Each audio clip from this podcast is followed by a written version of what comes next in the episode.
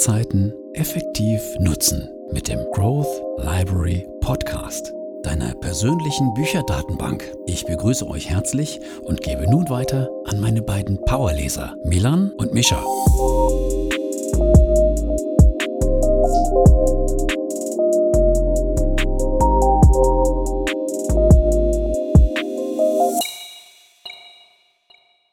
Herzlich willkommen, wie immer, auch nochmal von meiner Seite hier beim Growth Library Podcast. Mein Name ist Milan und heute darf ich am anderen Ende der Leitung meinen Bruder Mischa begrüßen. So sieht's aus. genau. Mann, ey, unsere Sätze können wir schon mittlerweile selbst ähm, des, die des anderen vollenden. Super. Ja, ja, genau. Das ist natürlich auch ein, ja schon wieder, ich sag mal so, ein weiteres Plus in unserem Podcast, dass wir uns so frei ergänzen, wenn wir sprechen. Dass wir so gut. Schade, ich habe es jetzt ähm, nochmal versucht, aber es kam wohl nicht so gut an. Dass wir so, so, gut nee. harmonieren. Und dass ich wollte jetzt, dass du den Satz beendest. Ah, ja, habe ich jetzt jetzt nicht so mitge mitgeschaltet, muss ich zugeben. Ja, wie sieht's aus bei dir? Gibt's was Neues? Äh, Wir haben jetzt eine Woche lang keinen Kontakt mehr gehabt. Mm, ja, nicht viel. Silvester ist jetzt vorbei. Das, Ach ja, genau. Erstmal frohes Neues, ne? Wir begrüßen uns ja jetzt in 2020. Ja, frohes Neues, wünsche ich dir auch. Aber ansonsten ist eigentlich nicht viel passiert. Äh, Mhm. Das Leben ist immer noch das gleiche. Vorsätze habe ich mir jetzt nicht so wirklich vorgenommen, bis auf das, die Sachen, die Projekte, die wir angehen, dass das gut funktioniert. Hm. Und ja, jetzt war ich vor zwei Tagen Skifahren. Das zweite Mal diese Saison. Das war auch sehr schön. Aber ich bin auch dementsprechend noch ein bisschen, ein bisschen ähm, kaputt. Ein bisschen müde, ein bisschen angeschlagen auch vielleicht von dem ganzen Neujahrs- und Weihnachtsgeschehen. Ähm. Aber gut. Ja, ist ja immer sehr stressig, ne? Also man ist ja immer, ich, wir sind ja fast immer die ersten vier Tage nach Weihnachten durchgehend unterwegs, weil wir auch noch da einen Geburtstag zwischen haben. Das haben wir ja schon letztes Mal, glaube ich, auch erzählt. Mhm, ist man immer gut auf Zack. Aber naja, ich bin guter Dinge, dass es ähm, bis Dienstag, bis ich wieder arbeiten muss, weil in Bayern ja der sechste, der Tag der Heiligen Drei Könige, auch ähm, als Feiertag ähm, mitzählt. Hm, das haben wir natürlich nicht hier oben im Norden. Also im Norden jetzt von München aus gesehen, wir sind eigentlich eher im Westen. Ja. NRW ist ja im Westen. Ja, gut. Ich muss sagen, ich habe mir gestern, also ziemlich interessant, zwei neue Hörbücher bei Audible runtergeladen. Mhm. Und zwar auf der einen Seite das, was du mir letztens empfohlen hattest, von Edward Snowden. Sehr cool. Und, und dann auch noch von Sam Walton, das ist der, der Walmart, einer der Walmart-Gründer. Mhm, Okay. Die Biografie, da bin ich auch schon sehr, sehr gespannt, was da für Informationen drin stecken werden. Das mich mal überraschen. Und, was auch ich noch gemacht habe, nochmal kurz jetzt im Anschluss, Mhm. wo wir gerade bei Audible sind, ich habe wie immer mal mein Abonnement für drei Monate auf Eis gelegt. Das ist ja nämlich ganz cool, dass man das machen kann, sozusagen das Abo einfrieren. Mhm, Um dein Weil ich hab- Guthaben zu verbrennen.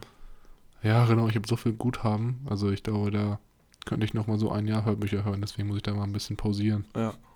Finde ich auch eine sehr coole Option, dass sie das anbieten, dass man da die Möglichkeit hat, sich für drei Monate maximal ähm, eine Pause einzulegen und trotzdem uneingeschränkten Zugriff auf die Funktion von Audible hat. Gut, dann würde ich sagen, wir sprechen heute jetzt einfach mal über den letzten Teil des Buches, was wir ja schon fast jetzt, ich glaube, mit der vierten Episode einen Monat lang besprochen haben. Mhm. Das Robbins Power Prinzip von Anthony Robbins. Und im Teil 2 des Buches, wir haben ja jetzt in den letzten drei Folgen immer über Teil 1 gesprochen. Teil 2 ist ein bisschen kürzer, deswegen reicht da, glaube ich, auch eine Folge heute, wenn wir darüber sprechen. Und da geht es so ein bisschen um Selbstbestimmung und das eigene interne Steuerungssystem, dass man das so ein bisschen unter versteht, weil das halt auch essentiell wichtig ist, wenn man neue Gewohnheiten oder sich neu konditionieren möchte. Genau. Bevor wir einsteigen, Mhm. wollte ich nochmal kurz sagen, dass wir natürlich wie immer nicht jetzt jede Seite des Teil 2 besprechen können, weil das einfach den Rahmen des Podcasts sprengen würde. Wir besprechen hier immer nur die Sachen, die wir für uns am wichtigsten empfunden haben. Und wenn ihr selber nochmal das Buch lesen wollt, wir haben jetzt auch letzten Folgen immer noch ein paar Anfragen bekommen. Dafür haben wir den Link zum Buch mal in unsere Podcast-Beschreibung gepackt. Also wenn ihr da Interesse habt, könnt ihr da mal reinschauen und das Ganze noch ein bisschen vertiefen, indem ihr den Inhalt dann selber lest. Gut, dann knüpfe ich mal direkt jetzt an und ähm, starte los mit der Episode. Nachdem wir jetzt in den vorigen Episoden ausführlich ähm, wie du auch gesagt hast, schon über das Buch gesprochen haben, von dem transformatorischen Vok Vokabular über die NAC-Methode und allem, beschäftigen wir uns ja heute mit dem Teil 2 mhm. des Buches. Und das wird auch der letzte Teil sein, mit dem wir heute abschließen. Und wie du auch gerade eben gesagt hast, der Teil 2 hat den Namen Selbstbestimmung, ihr internes Steuersystem. Geht auch direkt los, indem der Name des zweiten Teils äh, beschrieben wird mit dem Kapitel Ihr internes Steuersystem. Sehr cool. Jetzt ist natürlich die Frage, was ähm, meint ähm, Anthony Robbins mit dem internen Steuersystem, von dem er da spricht. Und das ist nichts anderes als ein Verfahren, das jeder von uns besitzt, mit dessen Hilfe wir die Bedeutung der Geschehnisse ermitteln und festlegen. Mhm. Und diese Geschehnisse sind quasi alles, was dich, was ähm, auf dich einprasselt, deine Erlebnisse und Erzählungen und äh, dein äh, rundherum mit äh, Menschen und deine Interaktion. Und der Unterschied jetzt zwischen erfolgreicheren Leuten und nicht erfolgreicheren Leuten ist einfach, dass ähm, die erfolgreichen, dass erfolgreiche Persönlichkeiten ein besseres Urteilsvermögen haben, beziehungsweise ihr internes Steuersystem besser kennen. So, und dieses interne Steuersystem ist aufgebaut aus fünf Elementen, was auch ähm, den Bewertungsprozess ähm, beschreibt. Heißt, wir erleben etwas oder uns widerfährt etwas und wir urteilen das dann quasi unterbewusst ein in eine Kategorie oder sagen, das ist jetzt eine gute Erfahrung, das ist eine schlechte Erfahrung und schieben der oder messen der Bedeutung zu. Mhm. Und diese, diese Elemente, diese fünf, die wir jetzt besprechen, oder die wir kurz ähm, hier nennen, sind quasi ähm, alles unterbewusste äh, Mechanismen, die ablaufen, um die Geschehnisse zuzuordnen. Der erste ist zunächst mal der mentale und emotionale Zustand, in dem man sich ähm, zum Zeitpunkt des ähm, Erlebnisses befindet und der die Entscheidung damit beeinflusst. Relativ simpel, wenn du traurig bist oder verärgert bist ähm, und eine freudige Nachricht hörst, ähm, man, freut man sich vielleicht nicht so sehr über die Nachricht, wie wenn man in einem neutralen oder freudigeren Zustand ist. Wenn wir jetzt die Prozesse durchgehen, ich hatte dann mal überlegt, mhm. das wäre auch das ganz cool, wenn man das anhand eines Beispiels, wie man jetzt zum Beispiel im Club steht, jeder kennt die Situation als Typ und dann überlegt, soll ich jetzt die blonde, das blonde Mädchen vor mir antanzen oder nicht? Mhm. Und dann würden wir das natürlich ja auch erstmal, bevor wir uns dazu entscheiden, intern bewerten. Und dieser Bewertungsprozess, wie du schon sagtest, läuft jetzt anhand dieser fünf Schritte ab. Genau. Wenn wir jetzt auf den ersten Prozess nochmal eingehen, dass ich nochmal kurz einmal das wiederhole, mhm. dass der mentale Zustand hier als erste Phase eintritt.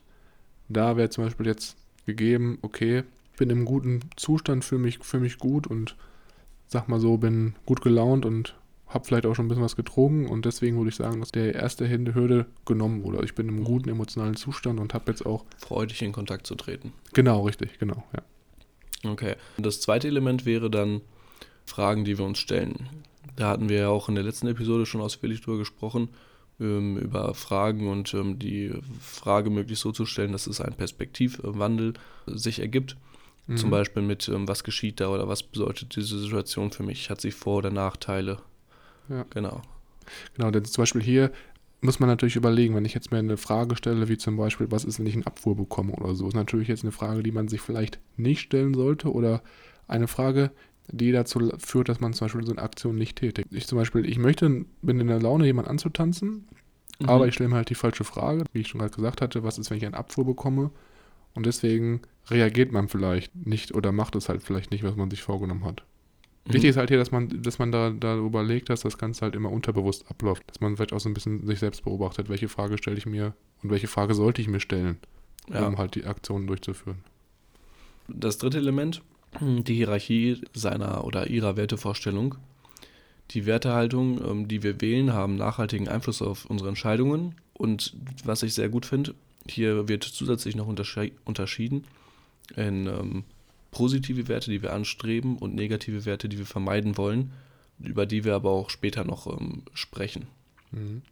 Genau, und wenn man jetzt zum Beispiel sagt, ich assoziiere Schmerz damit, dass ich zum Beispiel jetzt von der Mädchen oder von der Person, die ich antanzen möchte, eine, eine Abfuhr bekomme, dann ist natürlich dann nochmal eine weitere Hürde, die Aktion halt nicht zu tun. Ne? Also es kommt auch so ein bisschen mhm. darauf an, wie assoziiere ich das? Also welchen Wert habe ich jetzt als Priorität? Und wenn du jetzt sagst, okay, ich habe vielleicht Freude damit oder es ist vielleicht für mich neutral, wenn ich da jetzt vielleicht nicht in Kontakt treten kann, dann ist es vielleicht auch nochmal ein bisschen einfacher, diesen Schritt zu tätigen, als wenn man jetzt sagt, okay, ich assoziiere Schmerz oder Frust und Mhm. Demütigung damit. Oder auch diese ähm, anziehenden Werte, positiven Werte, wie zum Beispiel Nähe oder Liebe überwiegen und ähm, überschatten dann die Werte der Erniedrigung oder des Schmerzes, die man bei einer Abfuhr erfahren würde. Genau, richtig, ja. Das vierte Element ähm, ist das Glaubenssystem. Das sind Regeln, die so stark gewichtet sind von uns, dass sie stärker als unser Urteilsvermögen sind. Zum Beispiel können das so Sätze sein, die uns ähm, unterliegend ähm, beeinflussen, wie wenn du mich wirklich liebst, schreist du mich nie an.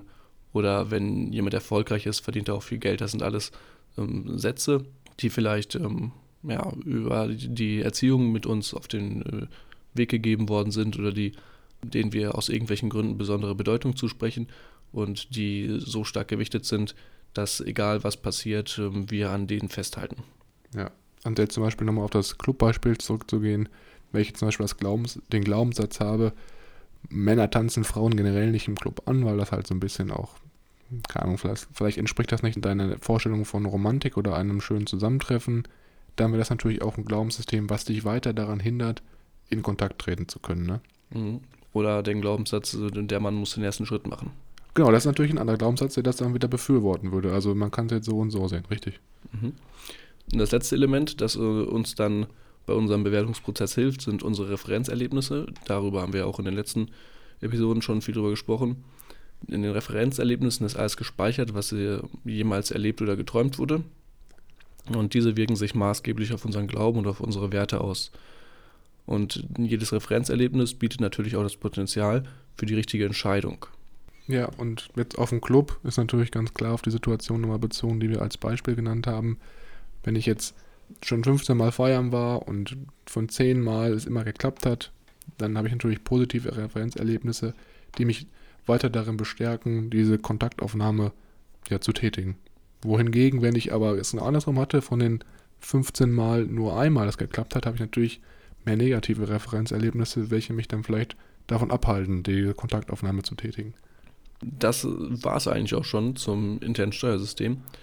Was ich auch noch wichtig finde oder sehr gut finde, am Ende des Kapitels wird auch noch darauf angegangen, dass äh, irgendwann der Punkt erreicht ist, an dem man einen Schlussstrich ziehen muss unter allen Erwägungen und handeln muss. Also wenn ich jetzt im Club da stehe und mir die ganze Zeit darüber Gedanken mache, welche Referenzerlebnisse ich jetzt ähm, schon hatte, ob ähm, beim letzten Mal feiern das gut oder schlecht ausgegangen ist oder welche Erstmal alle Glauben- aufschreiben, ne?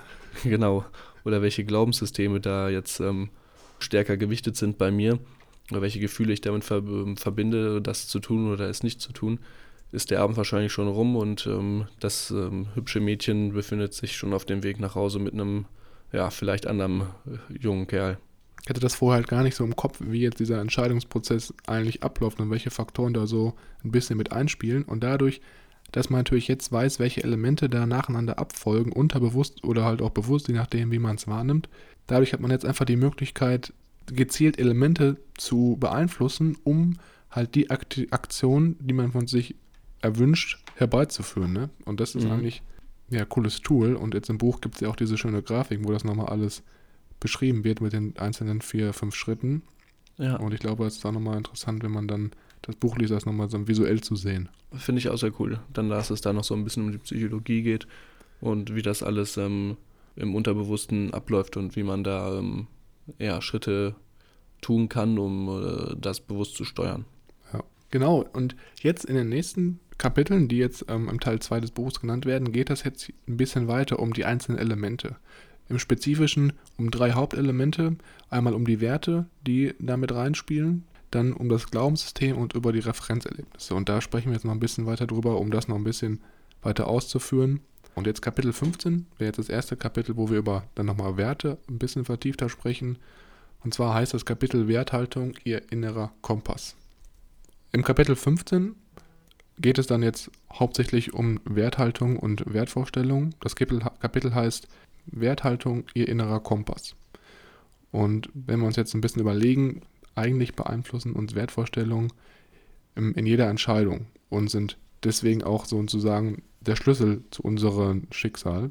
Was ganz interessant ist, was hier im Kapitel gesagt wird von Anthony Robbins, ist, dass diejenigen, die sich ihren Werthal Werthaltungen bewusst sind, ähm, und danach auch leben, oft meist federführend sind und auch genau wissen, welche Entscheidungen sie treffen müssen, um halt zu ihrem Lebens- oder zu ihrem Ziel zu gelangen. Das Problem ist halt, wenn man sich seinen Wertvorstellungen nicht bewusst ist, dass man halt teilweise dann Entscheidungen nicht klar für sich treffen kann. Also immer wenn du zum Beispiel eine Entscheidung vor dir hast und du zögerst mit der Entscheidung oder weißt nicht genau, was, für was du dich entscheiden sollst, ist das eigentlich schon so ein Konflikt von deinen Wertvorstellungen. Wenn man jetzt mal ein bisschen weiter spult, das Problem ist halt auch im nächsten Schritt, wenn man nicht genau weiß, was man für Werte hat, kann man Entscheidungen nicht richtig treffen und dementsprechend sucht man dann vielleicht Glück oder Erfüllung in kurzfristigen Ablenkungen, weil man halt durch die falsche Entscheidung nicht sein Ziel erlangt.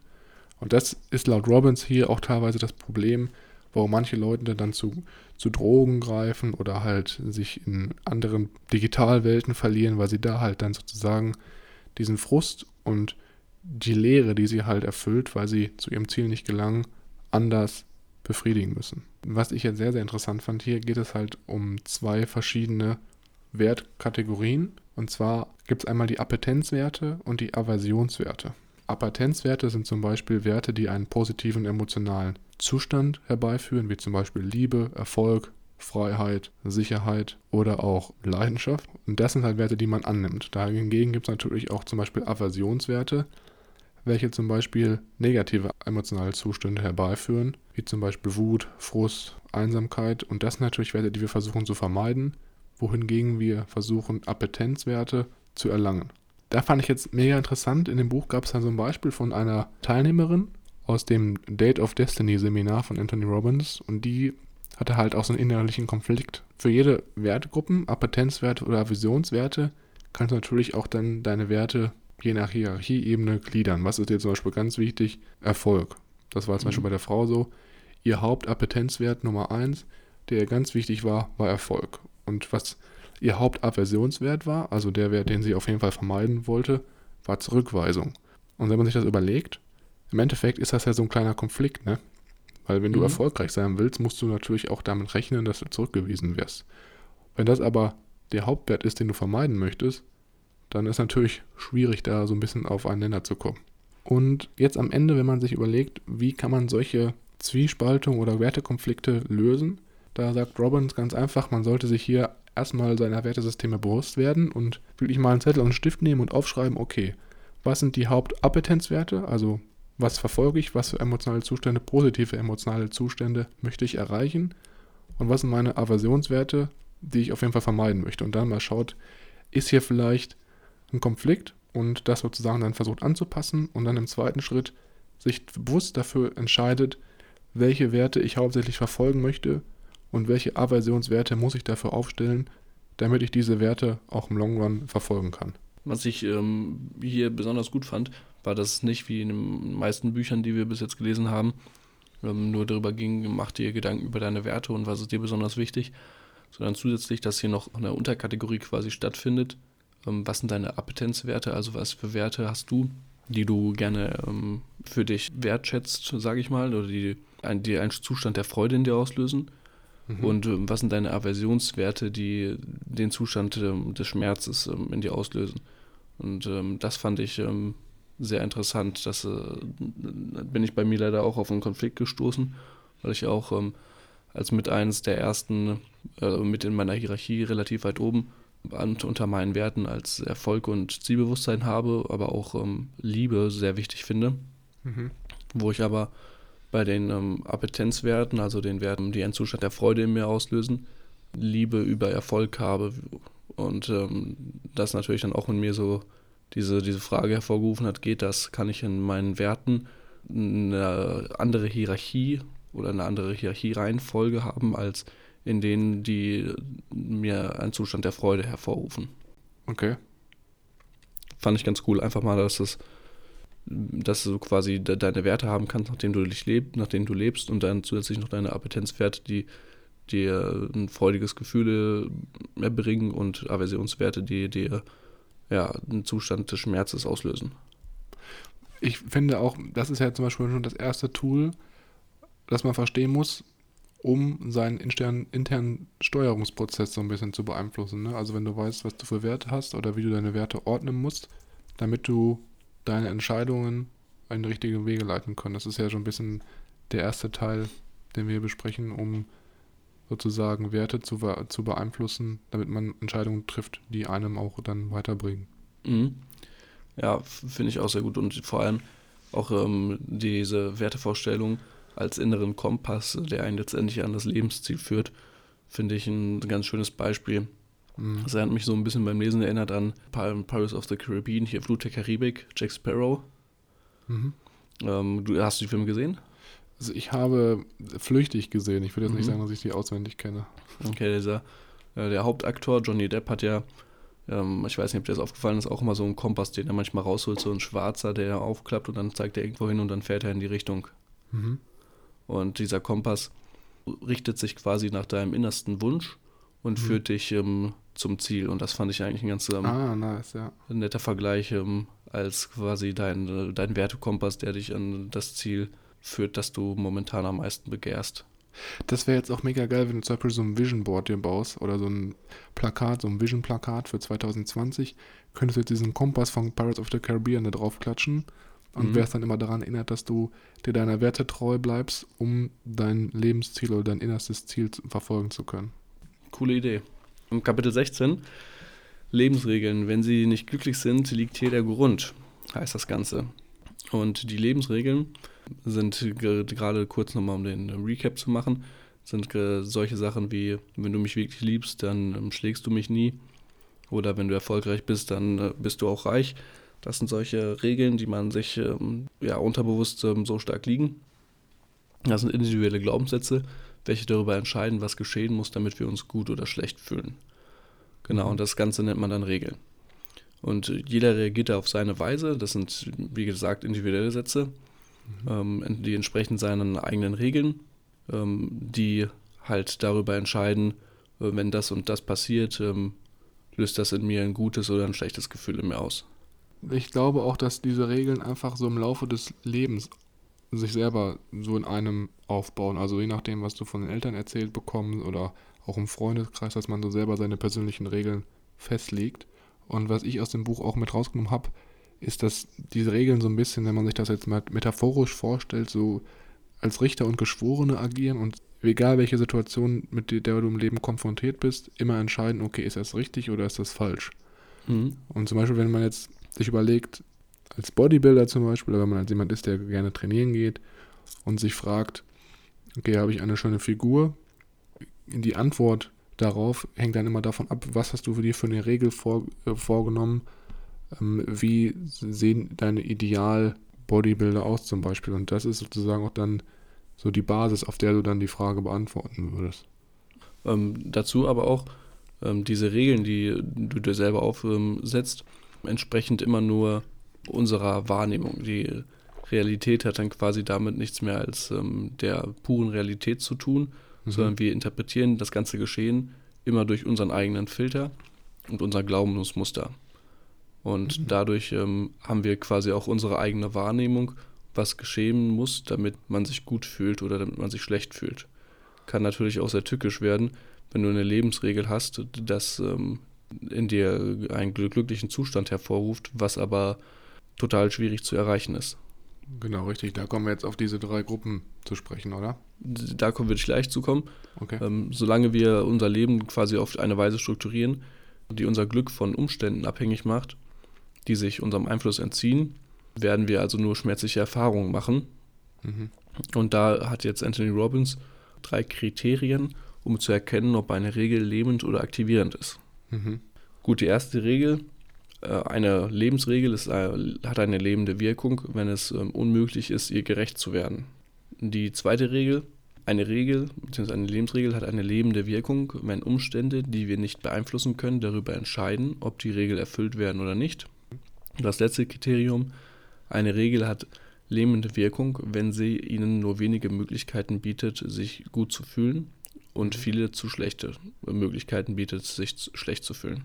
Ich habe zum Beispiel jetzt im Buch, gab es auch zum Beispiel mehrere Beispiele von fehlerhaften Regeln. Und wenn man sich die Kategorie Liebe heraussucht und dann überlegt, okay, ich kann mich nur dann geliebt fühlen, wenn ich perfekt bin. Mhm. Und das ist natürlich immer so eine Frage, erstmal, wie definiere ich Perfektion? Und äh, perfekt ist halt niemand, ne? Also das ist natürlich auch so ein bisschen, jeder hat so seine Ecken und Kanten. Und das wäre zum Beispiel eine lebende Regel, meiner Meinung nach, die unmöglich ist, ihr gerecht zu werden und so ein bisschen, ja, einfach nicht erreichbar ist. Mhm, Und vor allem einem selbst fällen natürlich solche kleinen Makel ähm, viel stärker ein als Genau, ähm, genau. einem anderen. Ich glaube, ich habe irgendwo mal gelesen, man nimmt sich im Durchschnitt, im Durchschnitt irgendwie 15, 20 Prozent ähm, hässlicher wahr, als man eigentlich ähm, auf Außenstehende wirkt. Das ist ein krasser Fakt, aber ja, finde ich gut. Ja, eine beflügelnde Regel, quasi im Gegensatz zu dem, wäre ja dann sowas wie, ich bin gut so wie ich bin und bin glücklich über meinen Körper und meine Gesundheit. Genau. Und zum Beispiel, ja, richtig, das wäre eine gute beflügelnde Regel.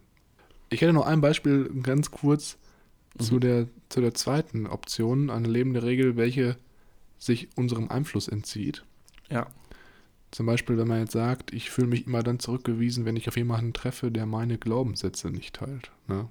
Mhm. Ganz krass, wenn ich jetzt jemanden kenne, der ganz andere Ideale hat und dann einfach nicht meine Meinung teilt, das kann ich ja gar nicht beeinflussen. Und dann bin ich ja ständig eigentlich immer in einem negativen oder einem lähmenden Zustand, weil ich dann erstmal Energie darauf aufwenden muss, vielleicht den anderen von meinen Idealen zu überzeugen und teilweise, wenn ich es nicht schaffe, dann Energie verschwendet habe, ohne irgendwie was erreicht zu haben.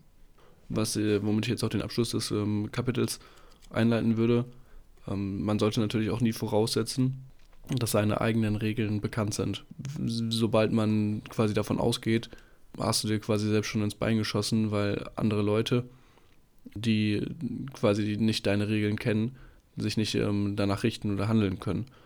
Und deswegen sollte man gerade bei ähm, Personen, mit denen man viel ähm, unternimmt oder viel zu tun hat, wie zum Beispiel seinem Ehepartner oder deiner Familie, die anderen in Kenntnis setzen von deinen ähm, persönlichen Regeln. Wenn du jetzt als Regel dir aufstellst, wenn du mich liebst, dann, ähm, weiß ich nicht, Schenkst du mir jeden Tag Blumen? genau, schenkst du mir jeden Tag Blumen und das deinem Partner nicht erzählst, dann wirst du mit dem sehr ähm, an die Fronten klatschen, ähm, Ja. weil er davon nicht weiß, dass ähm, du als Liebesbeweis jeden Tag Blumen haben möchtest. Ich, mir ist das da, als ich das gelesen habe, musste ich auch direkt an uns beide denken. Wenn man jetzt überlegt, Weil ich immer sind ja- Blumen haben will von dir, ne? Na, ja, jetzt so, so krass ist es jetzt nicht. Aber wenn man überlegt, wir haben ja auch relativ häufig WhatsApp-Kontakt und bei mir ist zum Beispiel intern eine Regel, die ich mir aufgestellt habe, die natürlich auch sich mal so ein bisschen meinem Einfluss entzieht, dass ich eigentlich immer erwarte, dass Leute mir zeitnah zurückschreiben, also innerhalb von 24 Stunden und wenn sie online waren, auch da meine Nachricht beantwortet haben sollten. Mhm. Und das wusstest du natürlich nicht oder weißt es nicht, jetzt weißt es.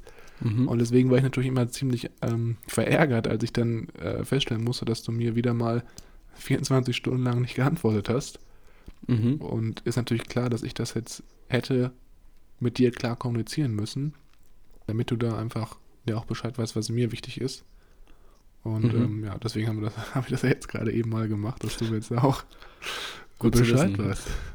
Ja, da, da ähm, habe ich natürlich, habe hab ich dir auch schon mal geschrieben, kommt bei mir eher so die Regel oder ist bei mir eher so ähm, das Bedürfnis, wenn ich jetzt eh dir oder irgendwem anders oder mir irgendwer was schreibt, dass ähm, noch das und das ähm, erledigt werden muss, sehe ich die Dringlichkeit da mehr ähm, in der Erledigung der Sache und bin dann auch zufrieden, wenn ich wem schreiben würde, dass das und das noch bitte getan werden soll, dass das dann so schnell wie möglich erledigt wird und da erwarte ich oder hoffe ich dann auch nicht, jetzt brauche ich, lege ich nicht so viel Wert auf die Antwort, dass irgendwie genau gesagt wird, okay, jetzt habe ich das und das gemacht, Mhm. sondern eher, okay, ja, wurde gemacht, alles klar, perfekt, zeitnah und gut.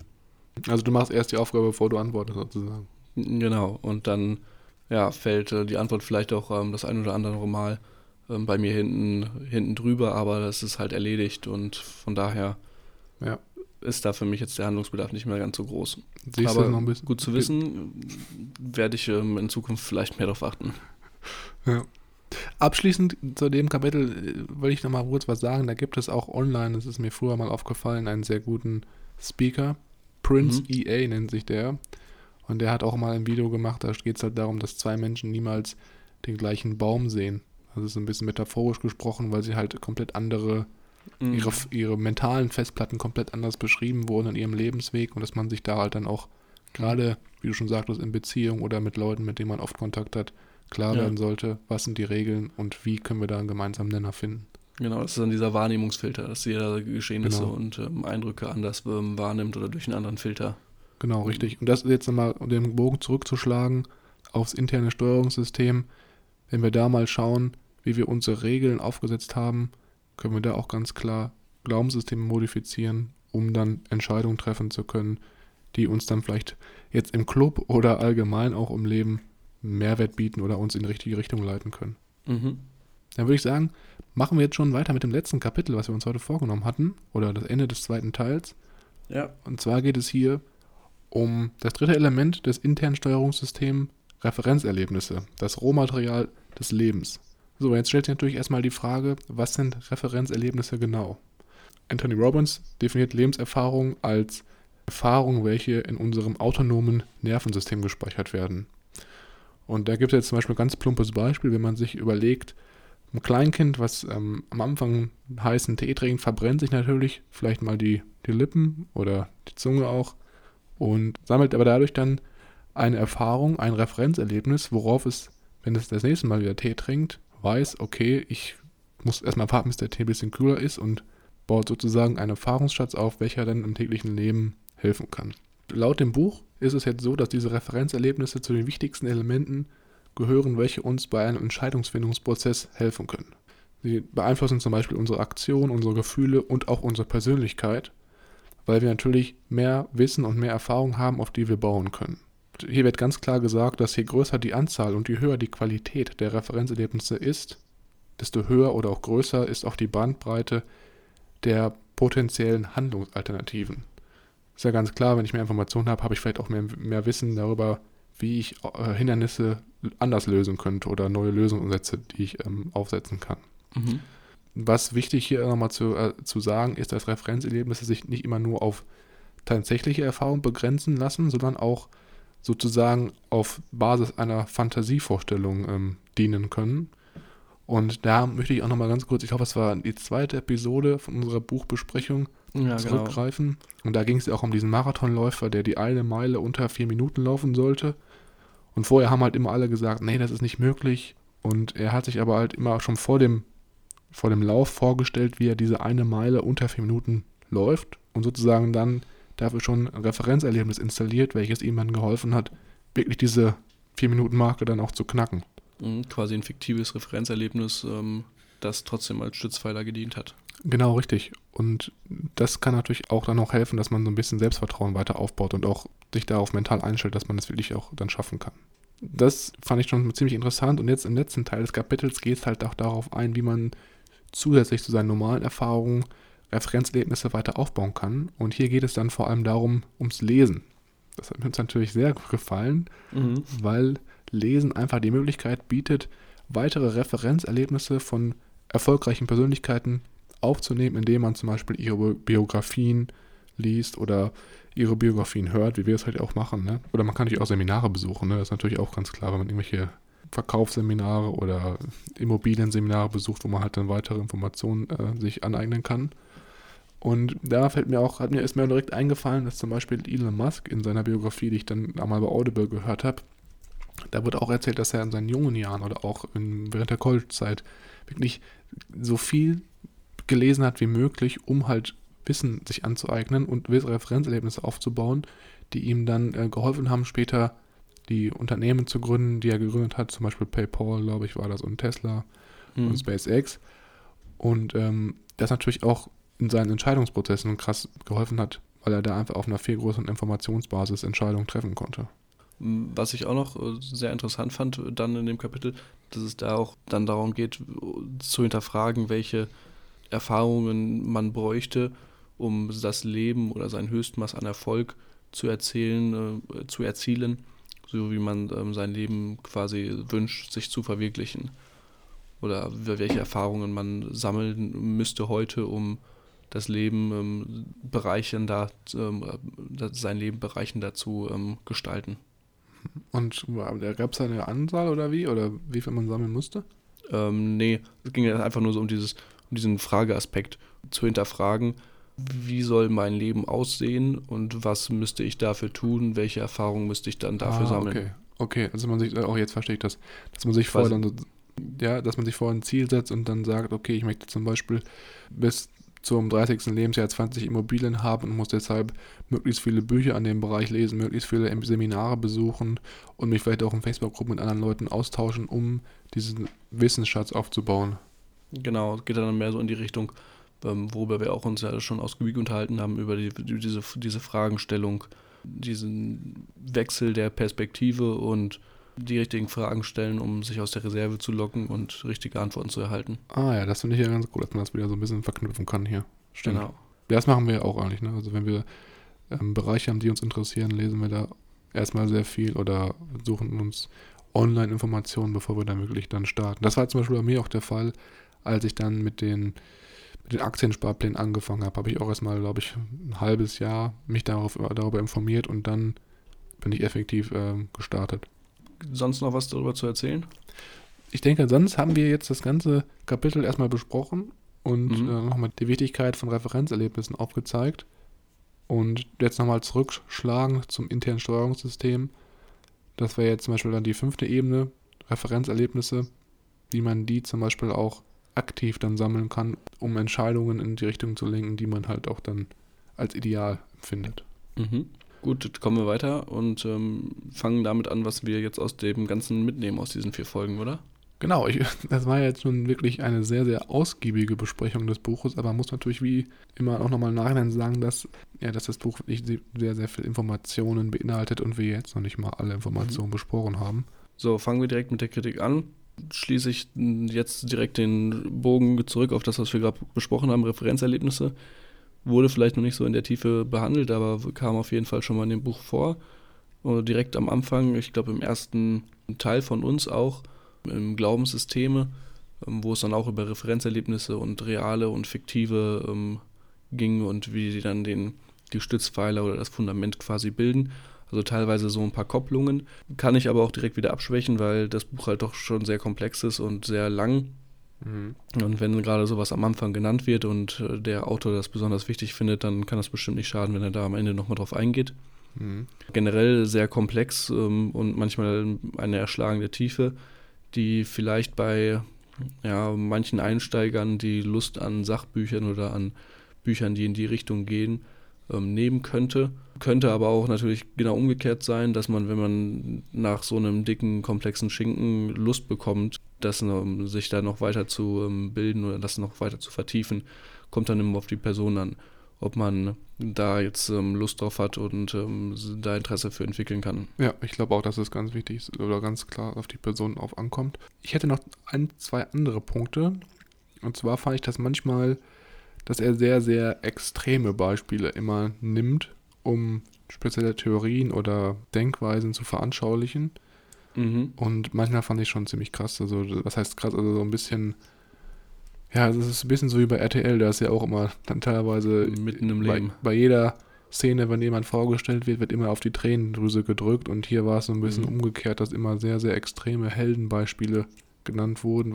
Das fand ich halt manchmal einfach ein bisschen zu extrem aufgetragen. Ich denke, man hätte das auch ein bisschen flacher oder realitätsnäher ausdrücken können. Mhm.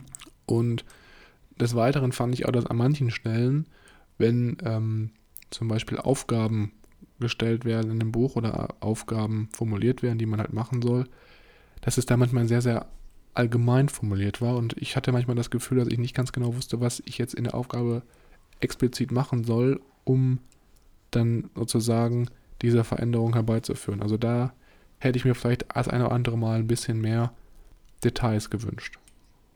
Ja, ansonsten, wenn ihr natürlich selber noch Kritik habt, dann könnt ihr uns natürlich auch immer gerne kontaktieren, wenn ihr das Buch schon gelesen habt. Das würde uns natürlich auch interessieren, was ihr da besonders gut oder besonders schlecht dran fandet. Genau, einfach dafür über Instagram oder über unsere Homepage ähm, oder Facebook kontaktieren. Genau. Ansonsten würde ich jetzt dann nochmal weitermachen, was wir auf jeden Fall auch mitnehmen aus dem Buch, also was wir versuchen in mhm. unserem Alltag zu integrieren. Genau, unsere Takeaways.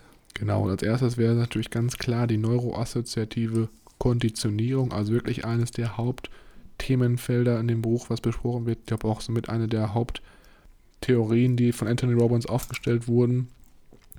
Dann fand ich auch ganz krass die Assoziation mit Schmerz und Freude, Mhm. die wirklich unsere Entscheidungen tagtäglich leitet. Also das finde ich auch sehr, sehr interessant. Das hatte ich vorher auch gar nicht so richtig auf dem Schirm. Und dann im nächsten Schritt für mich auch noch ganz wichtig Lebensregeln. Also, dass man da so ein bisschen schaut, was habe ich eigentlich für Regeln, welche meinen Alltag bestimmen. Und noch viel wichtiger, habe ich diese Regeln auch mit meinen Mitmenschen kommuniziert. Ne? Also das ist ja auch Mhm. ganz, ganz wichtig, was auch viele Menschen auch gar nicht, sich gar nicht bewusst sind, weil es einfach so unterbewusst alles passiert. Und als letzten Punkt Referenzerlebnisse sammeln, so viel wie möglich. Das machen wir sowieso eigentlich schon immer sehr aktiv, dass wir viel lesen, viel Hörbücher hören und auch informative Vorträge oder YouTube-Videos uns anschauen. Genau. Also interessant, dass die letzten beiden Punkte dann doch aus der Episode heute kamen. Bei mir tatsächlich auch ähm, die Werte und äh, was ich sehr gut fand, diese äh, Appetenz- und Aversionswerte, ähm, die mal zu überdenken und zu ähm, schauen, ob die darauf aufbauend sind oder sich ergänzen. Ähm, und das Buch gibt natürlich auch dabei Hilfestellung und ich habe es tatsächlich auch ähm, so weit integriert, dass ich die drei Sparten quasi ausgedruckt habe und hier an meiner Wand hängen habe vor mir. Mhm. Dann das ganze interne Steuersystem, worüber wir heute geredet haben, und ganz besonders die Referenzerlebnisse, ähm, die ja auch ausführlich in dem Buch be- besprochen werden. Was ich auch sehr cool fand, waren die, ähm, war das Thema Entscheidungen, Entscheidungen treffen und dann dieses Niagara-Syndrom äh, be- bezüglich das Leben als Fluss und ähm, man muss sich entscheiden oder man muss gucken, welche Abzweigungen man nimmt und wohin die einen führen und dass es dann weitreichende Folgen haben kann, welche man dann am Anfang genommen hat, dass es am Anfang vielleicht nur ein kleiner Step war, aber nach zehn Jahren das mehrere Kilometer Unterschied sein können. Und m, quasi noch ähm, die, dieses ganze Fragenspiel. Fragen sind die Antwort und äh, hochkarätige Fragen ähm, lösen wiederum ähm, hochkarätige Lebensqualität aus und ähm, den Blickwinkel zu verändern, indem man sich einfach nur eine unterschiedliche Frage oder die oder eine andere Frage auf die Situation ähm, beleuchtet.